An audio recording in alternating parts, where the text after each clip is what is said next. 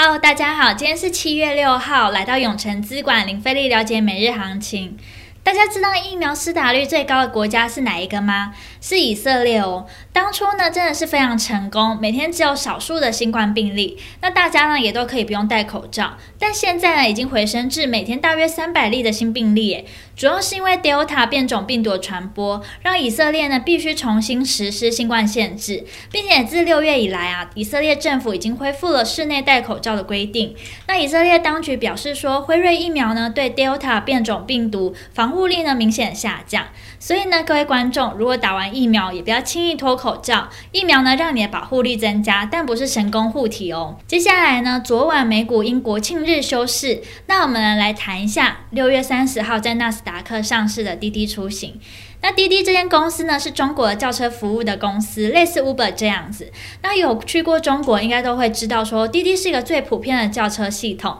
我们在台湾一般都说，哎，叫车啊，叫计程车这样子。在大陆呢，我们就会称为打的。那这个的呢，就是因为滴滴出行。那在滴滴出行呢，赴美挂牌前几周呢。中国网信办呢曾建议滴滴延后 IPO，并且呢要求滴滴彻底检查网络安全性，因为北京当局啊担心滴滴在美国上市需要公开更多的讯息，庞大的数据库呢可能会落入外人之手。不料滴滴并未喊停哦，如今呢在中国，滴滴的应用程式不可以登记新用户，并且七月四日当局更下令滴滴 App 必须从应用程式商店下架，也暗示北京认为呢保护国家安全重于中。国企业的国际化，大家应该都知道，私人企业的市值超过一定的门槛，就会被政府当成潜在的威胁。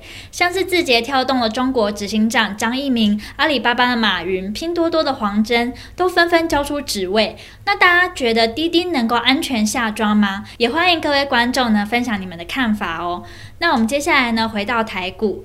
早盘呢一度站上一万八千零八点，来到历史新高。资金呢从电子又流向了传产族群。电子权值股呢，台积电开高震荡，中场呢收在五百九十二元。联发科今日除息，每股配发二十一元的经常性现金股利，外加十六元特别现金股利，总计每股呢配发现金股利三十七元。股价呢一度涨两 percent。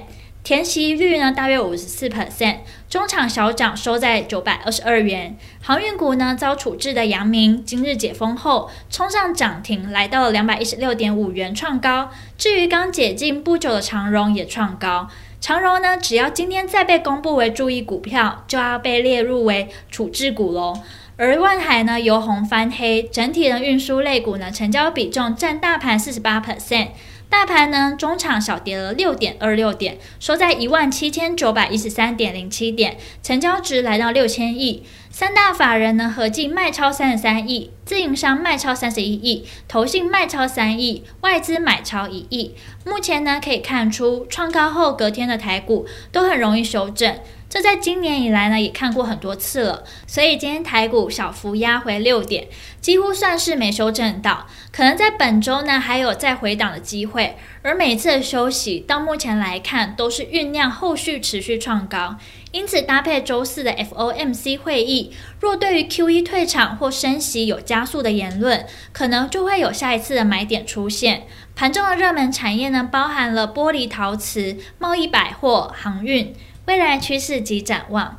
传产类股呢还是很强。目前虽然电子股都有轮动的机会，但在电子成交比重不高的情况下，一日行情现象就常常发生。好比说昨天的红海以及 MOSFET 族群都不容易连日看到积极买盘。